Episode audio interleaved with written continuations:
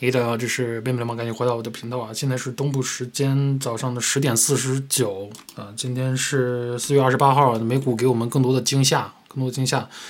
那么首先来看这个三大股指，现在看起来好像没有什么惊吓，但是呃，一会儿跟大家说，今天发了这个美国 Q 一的这个 GDP，我们发现了什么呢？发现了缩水，这个情况听起来很像一个大家一直在说的情况，就是滞胀啊。那首先我们先看纳斯达克，那其实盘前的时候。纳斯达克是上涨很多的，但是我们看到这边有一个出售啊，那我觉得也是在消化这个 GDP 的这个消息。那目前还是绿色的啊，不过目前看起来并不是非常友好，只上涨百分之零点一四啊，标普五百是零点二二，道琼斯是零点零九啊，三大股指在早盘的时候都看到了向下的力量啊，黄金还在下跌啊，黄金今天继续下跌百分之零点零五，为什么呢？因为美元指数的走强啊。然后我们看到这个 WTI 原油期货。今天呃是一百零二美元每桶，上涨百分之零点七一，天然气下跌百分之三点八六。那我们还今天发了两个财报比较重要的，一个是麦当劳，一个是推特。推特，呃，然后我们看到今天谷歌也有一些恢复啊，目前的情况啊，虽然谷歌财报不是特别的强，但是呢，脸书目前来看上涨百分之十三啊，比盘前要跌了不少。盘前我看的时候能到百分之十八那个上涨。但是现在又冷却了下来，像我说的，这个公司的长远来看前景并不是特别的好，啊，因为预期也不是特别好，但只是这一个 earning 啊，它的这个人数，它的这个用户人数增加啊，那上一个 earning 是用户人数减少，啊，是听起来是不错的，但是未来成长预期并不是特别的好，啊，这是会非常影响一个呃公司的这个估值，啊。那我们先来看一下今天早上最大的一个雷，最大的一个雷正在消化的一个雷，就是今天发布了美国第一季度的第一季度的 GDP，那这就是这个数啊，下跌负的百分之一点四，那连续两个季度负的 GDP 代表什么呢？就代表 recession 啊，这个经经济衰退啊，经济的衰退。那我就像这个时候一样，二零二零年的时候 Q 一负的，Q 二负的，当时我们就得到了经济的衰退。美股崩盘，啊，下跌百分之 SPY 下跌百分之三十以下，呃，下跌百分之三十以上，啊，但是呢，当时因因为美联储的救市，立马一个 V 型反弹，啊，但是咱们现在又出现了一个负 GDP 的迹象，呃，迹象是非常差的。那今天这个报告也是告诉了我们，在一个高通胀的环境下，不要讲经济，经济就很麻烦。啊，来继续听我说啊。那美国商务部周四报告，第一季度的 GDP 啊，意外下降百分之一点四，低于道琼斯本季度增长百分之百分之一的低迷的预期。啊，那这个 GDP 的数据是衡量了这三个月期间美国这三个月期间的商品和服务的产出。那 State Street Global Advisor 首席经济学家啊，这个叫莫库塔，他说。呃，这可能被视为一个关键的报告，这让我们想起了这样一个事实，即增长一直很好，但情况正在发生变化，未来可能不会那么好，啊，这给我们敲响了警钟，所以我觉得这是一个非常看空美股的一个消息啊。今天早上我看的时候给我惊吓，啊，我真的没想到 GDP，因为它临近预测都是说在百分之一左右，但是现在突然拿出来是这个数。那为什么呢？来听我解释啊，呃，原原因就是因为咱们有通胀的飙升啊。那这个首先是 Omicron 它的感染阻碍了 Q 一的整体经济活动啊，还不是特别晴朗。第二就是咱们现在美国通胀飙升至一九八零年初以来最高的这个水平，然后再加上战争，对吧？咱们有俄罗斯和呃俄罗斯和乌克兰之间的这个战争，这个是在 Q 一发生的，这个导致了一些经济的停滞啊。那还有就是因为通胀的飙升啊，导致这个通胀指数的这个平减指数上涨百分之八，什么意思呢？这个 deflator 就是说，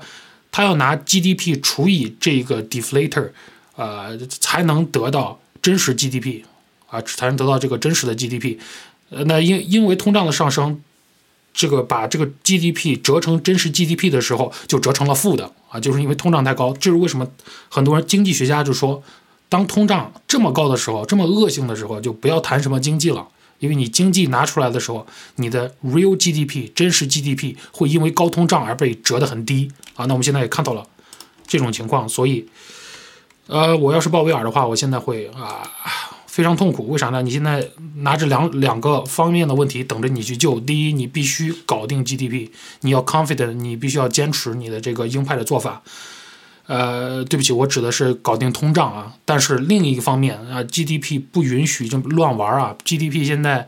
呃，你也要保证这个一定的增长，不然的话，就连续几个季度的负 GDP 的话，美国什么市场都受不了。美国什么市场都受不了，会出现很多意想不到的惊吓啊！意想不到的惊吓。好，那今天市场目前表现啊，本来刚看到这个新闻的时候，市场表现还比较好，对吧？该高开的时候高开，呃，但是呢。对，呃，等我现在出了这个视频的时候，我们发现它现在已经开始去消化了，开始往下走。嗯，然后我们来看一下 Twitter 啊，Twitter 今天早上发了这个财报，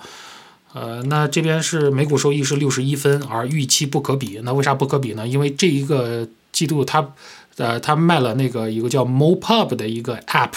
它把这个卖 App 卖出去的收益，它算到每股收益了。然而当时大家预期的时候。没有预期到这个出售所得到的收益，所以这边就不可比啊。那每股收益是呃六十一美分，然后收入是十二亿美元，而预期是十二点三啊，所以毛收入是不及预期的。然后呢，这个呃可货币化的每日活跃用户 MDAU 是二点二九亿，预期是二点二七亿啊，这个是稍微好了一点点，相比预期。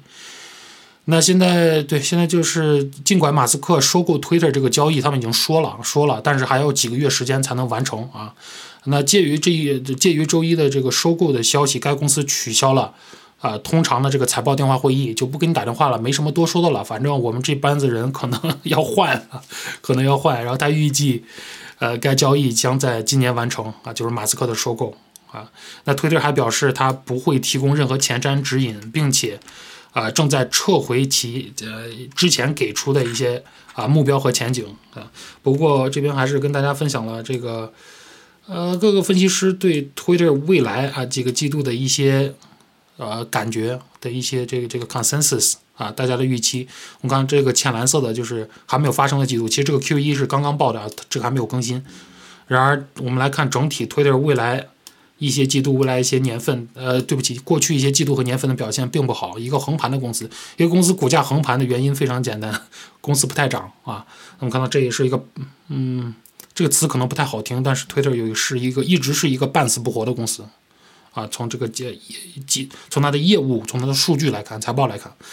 那我们我们敬请期待吧，看看马斯克能不能做点什么，对于这个公司来说。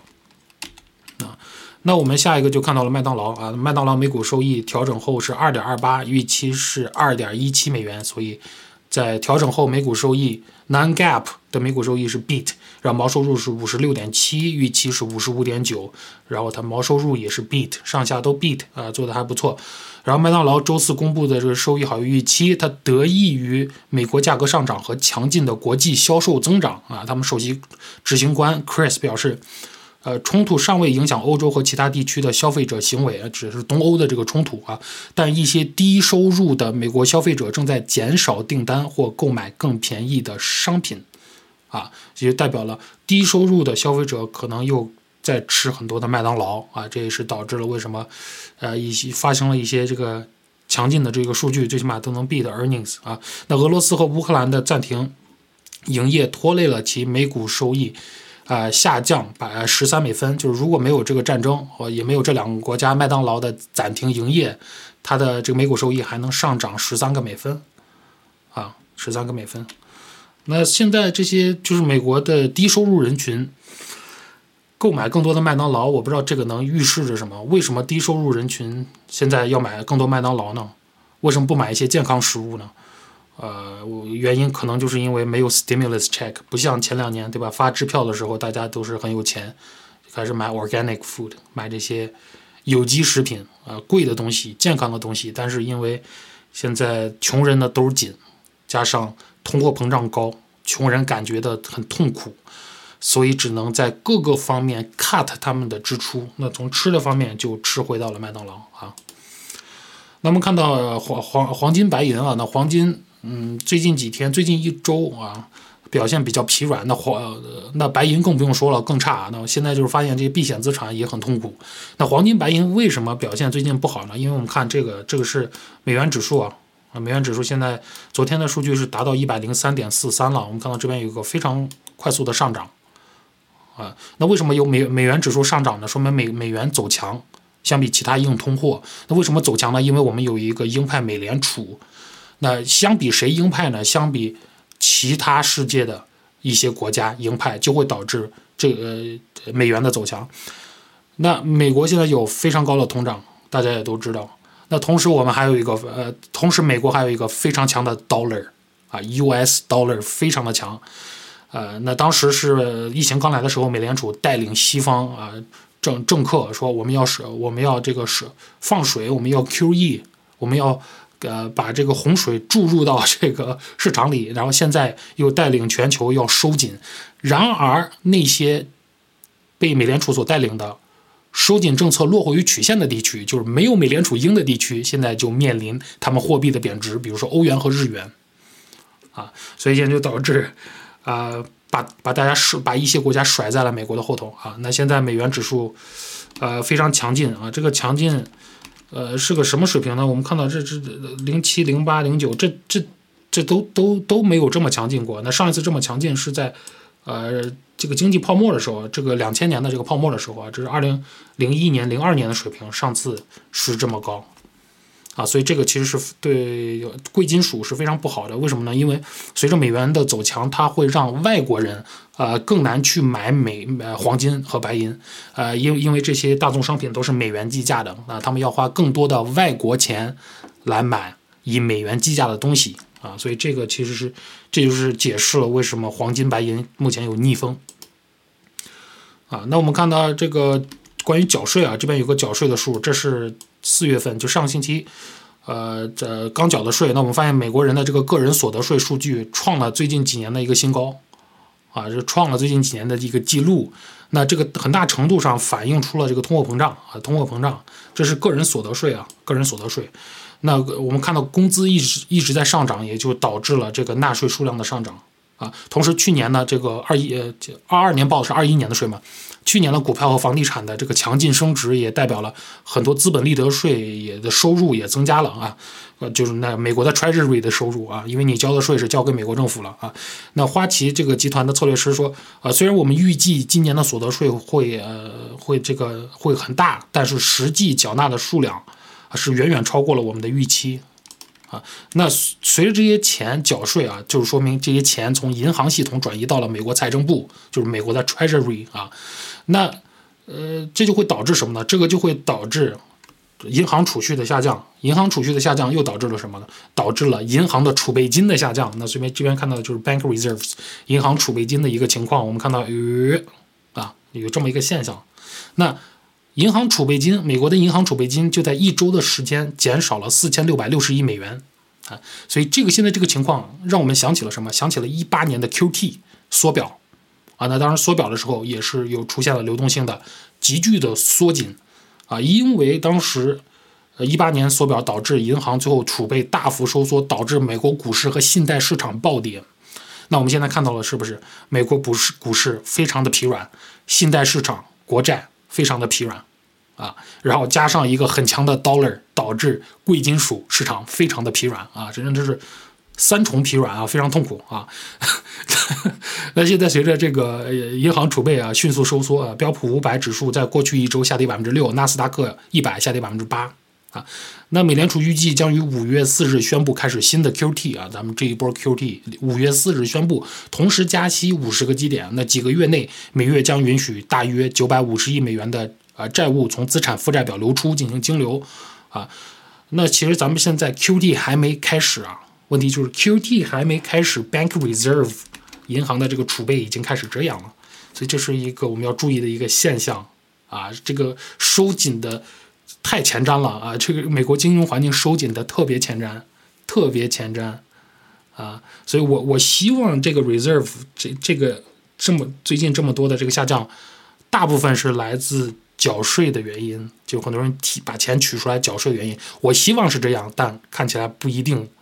呃，都是这样啊。但当然它是一个原因啊。那当时当然随着这个嗯这些金融金融的这个。啊，银行的储备数量下降，对美国金融环境有什么影响呢？影响很简单，美联储给这些银行 commercial bank 他们一个 reserve requirement，对吧？你要保证你有多少的这个储备，你才能借多少的钱。对吧？但他们储备下降的时候，他们就不太好往外借钱了。当这个当这个储备下降到一定的 level，一定他们舒适度的能承受的区间的时候，它下降到那那个以下的时候，他们就不太想借了，就更难借了。他们更难借的话，他会把这个 pressure，他们感觉到的这个难受，会 pass 给 consumer。什么意思呢？他就会借钱的时候会有更多的事儿，会有更多的要求，会有更多的 requirement。啊，他借钱的时候就会有更多的需需求啊，你要达到某种 requirement 才能弄到，最后就总总体来说还是就会导致金融的这个市场更加的紧缩，更加的紧缩，增加美国衰退的风险啊。那我们来看一下这个，这个是台湾的这个，等一下。那我们看一下这个，这是台湾的英明海海运公司的 CEO 啊。那昨天呃前天发了财报啊，他发财报的时候告诉我们一下现在这个港口的情况。他说他看到了缓解的迹象，我们来进行一个解读。那他这个英明海运公司现在是世界排名第九的海运公司啊，他的这个董事长叫做郑真茂啊。那他表示啊，在洛杉矶和 Long Beach 呃长滩啊，在洛杉矶和长滩港口外等候的船只数量现在已经呃从今年。早些时候的一百艘减到了四十艘以下，所以现在听起来，哦，OK，美国港口变得更好啊，里面等的船越是呃比较少。但是呢，现在我我觉得是为啥呢？是因为美国中国现在上海港口里面有一堆集装箱出不来啊，中国现在港口出现了问题，所以有可能是一一些压力来自中国的船少了，来自从中国到美国的船少了，导致。现在在船在外面等的人，等的在美国港口外等的船数量少了啊，这是我的一个感觉啊。然后继续，他说上海港口的船舶等待时间约为两两到三天，而美国港口约为十到十四天啊。那郑真茂啊，周二在接受采访时表示，我认为这是美国港口拥堵状况正在缓解的好兆头啊。我们预计下半年一切都会变得顺利，所有的困难都会变得更容易。呜，听起来非常的非常的利多，非常的利多这个供应链啊。他说，至于中国为抗击疫情而在上海和其他城市所采取的这个严格封锁措施，我认为全球影响是一个短暂现象啊，应仅限于第二季度的运营啊。他预计北京将调整其 COVID 政策啊，疫情政策，该国经济将在下半年反弹啊。这边这个他这这句话啊，我保持怀疑态度，因为我看到很多。对中国非常了解的，呃，相比我更加了解的一些朋友在下面评论啊，之前说这个是不会改变的，今年啊，这个清零政策。不过他哎，是他说的，他说他觉得能改变，而且在下半年美中国经济会进行一个反弹。我保持怀疑态度啊，我也不多评论，我就是不知道他是怎么知道的啊。那然后他说啊，尽管上海的航运业务正在改善。啊，工厂也在逐步复工，但由于卡车短缺，集装箱仍在港口堆积如山。啊，他说：“他说现在上海的港口集装箱堆积如山，一旦成数的船只再次开始是航行，物流专家警告称，大量集装箱将堵塞美国和欧洲港口。所以现在就是有很多的中国的船还没有没有机会往外拉，没往没有机会往外往外走。所以一旦这个中国疫情有好转，这港口好转了，这些船。”往外开始走了的时候，大批量开始走的时候，可能又会使西方的港口进行堵塞，西方国家的港口啊。那标准普尔全球市场情报部门在周四的一份呃电子邮件报告中说啊，自三月初以来，截止四月二十五，上海港口的拥堵程度已经增加约呃百分之三十至百分之四十啊。所以这个上海这个就是因为这个动态清零封城，导致这个港口还是非常紧凑的啊。那尽管。仍低于去年第三季度的峰值啊！报告称，呃，那由于北方中国北方港口出现瓶颈，船舶正在寻找替代方案，这可能会加剧南方港口的拥堵啊。那根据国际呃这个货币基金组织的一份报告啊，今年全球贸易增长预计将从二一年的百分之十点一放缓至百分之五，放缓至百分之五就是腰斩。所以这个这个不是 GDP 啊，这不是全球 GDP，这个是全球的贸易数量啊，贸易贸易量啊。从十百分之十点，呃，将从百分之十点一啊放缓到百分之五，就是它增速相比去年要减缓一半儿。那所以这个也解释了为啥现在美国的这个港口里的船的卡顿的数量少了一半左右，也许这个也会有一些解释。就是今年的贸易量本来就要下降，那还是在成长，但成长是比去年速度要放缓一半的啊。那他说我同意啊，这个贸啊，这个 CEO 说啊就是这个。呃，也这个台湾这个洋呃对不起，英明海运的这个 CEO 说，我同意贸易将放缓，这是由于乌克兰的战争以及新冠肺炎的需求需求延迟啊。呃，他并补充说，预计全球复苏将在复苏增长之前休息一下，我们相当乐观啊。那当然乐观，他这个不不耽误他赚钱啊。那该公司第三个第三个月的这个销售额同比增长百分之七十一，哇哦！太赚钱了，这个行业啊，达到创纪录的一千零六十七亿新台币，那就是三十六亿美元。那郑真茂说啊，我们的产能已经满了，我们现在最关心的是如何满足客户的需求啊。就像前面说的，今年虽然涨幅慢，但还是涨啊。去年那么大的一个交易量，他们这些港口这些船运的都搞不过来。今年虽然涨幅慢，但还是涨啊，他们仍然会非常赚钱，这是我们知道的。啊，所以他们慢不慢，涨幅慢不慢，他们不 care，他们现在反正都满负荷了啊。那郑振茂预计啊，美国政府加快港口流动的措施啊，例如立即呃移动呃这个空集装箱的规定啊，将在下半年逐逐步发挥作用，并缓解堵塞啊。他说，呃，一旦僵局改善，这将改善改，这将呃使这个运费降低啊。那当然，我们现在呃也是知道，就是还是有很多的不确定性，不过。他是世界上第九大海运公司的 CEO 啊，他是这个行业的 expert，他是这个行业的大佬大佬啊。那咱们只能倾向于相信业内人士告诉我们的话。他现在就告诉我们，看到了缓解的迹象啊，就这就够了。嗯。那我们看一下这个美国房呃房屋这个建商建。建筑协会啊，它其实是现在是要求这个拜登来给予其帮助。那我们发现建商现在非常的惨啊。那这个全国房屋建建筑协会，他周三发一封信，要求白宫采取行动，解决正在推高材料和劳动力成本的供应链中断问题。这个你给白宫写，白宫自己都弄不了，你这给白宫写信啊？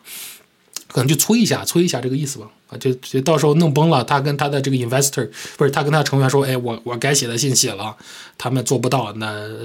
臣妾也没办法啊，啊，OK，他这个该组织表示啊，那过去八月以来啊，仅木材价格的波动就将典型的单户住房成本提高一万八千六百多美元，就是说现在的美国的建商。啊，他们是他们的这个是这呃这个 margin 受到了打击，因为东西太贵，啊，那他呃其提议包括暂停对加拿大进口的软木征收关税，那很多加拿大 BC 省啊，British Columbia 里面很多的木头全是树啊，那个省里面，所以那边很多出口给美国，但是呢，这边拜登还收着这个进口税啊，他说你就别收了，都这么贵了啊，那这个协会主席 Jerry Counter 表示啊，业内。业界认为，如果不采取有意义的措施，让建筑商，呃，增加可负担，呃，如果不采取有意义的措施，让建筑商增加可负担的单户和多户代售和出租住房的供应，这会，呃，这些挑战将会变得更加严峻。如果房地产步伐踌躇，经济也会随之而来。意思就是说，我告诉你，白宫，如果美国房市崩，经济也崩啊，就这个意思。那在大流行期间。呀，美国房地产市场一直处于火爆的状态，因为我们库存低，需求高，对吧？利率那么低，拉到地板上，对吧？然后加上这个建筑商的这个供应成本的上升，一一起推高了美国房屋的价格。那么看到美国 Q 一的这个美国平均住房价格，房屋价格不上涨了百分之十几，百分之十六还是十八，忘记了，所以上涨是非常的火爆的啊。那随着这个美联储转向激激进的加息政策啊，人们对这个房屋变得难以负担啊，呃，这个加上这个担忧的增加啊，那第。再加上抵押贷款利率三十年的这个 fix 的这个抵押贷款利率上到百分之五以上，达到零九年以来最高的水平啊，呃，就就是使使这个建商的情绪非常的 down 啊。那组织还要求这个政府减少繁重的规定，繁重的规定。根据这些规定，呃，占呃建造单户呃这个住宅价格近百分之二十五，就是说他为了 meet 这些 government requirement 这些政府的规定，他要要要多花出百分之二十五的价格啊每一个房子。那这个是什么规定？我个人就不知道了，我也不是业内人士啊。呃，我希望不是质量的规定啊，你不要去跟白宫说，你不要让我们有这么高质量的房屋。呃，我相信他可能就是在木材的选择方面啊，在这个建筑材料的选择方面，肯定是政府有规定的，它得保护 consumer，你不能建这个豆腐渣工程。我希望这不是质量规定啊，千万不要偷工减料啊。那该组织成员公司预计在今年建造的约百分之八十的新住房。啊，就是他的他下面的这个公司，就这个组织里面的公司，预计将今年建造美国百分之八十的新住房单元啊，就是有基本上就等于美国百分之八十的建商都在这个机构里面啊啊。那由于抵押贷款利率上升和高要价导致的这个销售和潜在买家流量下降，该组织对啊房屋建商情绪衡量指标在四在四月跌至七七个月的低点啊。那这个前面我也经常给大家说这个 index 啊，他们有各种 index，那这个 index 就告诉我们，现在美国建商的 sentiment 啊，他们这个情绪非常 down，是七个月最 down 的时候，七个月情绪最差的时候，因为也是前面说了，它没有 mar，它 margin 正在缩啊，它的这个这个赚钱能力正在缩水，因为物价的上涨，再加上 这个这个房贷的房贷利率的上涨啊，所以他们现在也没法无脑抬高这个房屋价格。因为你抬高了，会更让人买不起啊！现在这个利率这么高，大家都不想买，你还抬高，他更买不起啊！所以他他抬价的方面也也被卡住了啊，非常非常影响建商的这个收益率。但很可惜啊，告诉他就是为啥呢？美联储它收紧这个政策的目的就是要破坏一些需求，就是不让那么多人买房。你现在跟白宫写这个信，唉，有啥意思？我我也不知道。人家在一，人家美联储虽然美联储和政府不是同一个机构。呃，technically，对吧？这个美联储是一个独立的机构啊，但是我很我很怀疑它的完全独立性啊。不过那是另一个话题。那美联储现在就是一边在收紧这个政策，它导致现在这个呃房贷上百分之五以上，然后你一边又跟美国政府说啊，能不能给给我们呃放放宽一些政策啊？所以这个的可能性不大。但是就像我说的，因为它这个 organization 里面有很多建筑商。公司参与参与到这个建商协会嘛，所以协会也得意思一下，你得你该做的努力得做，但有没有改变那就难说了，那那就难说了。好，这是北美流氓，感谢收看。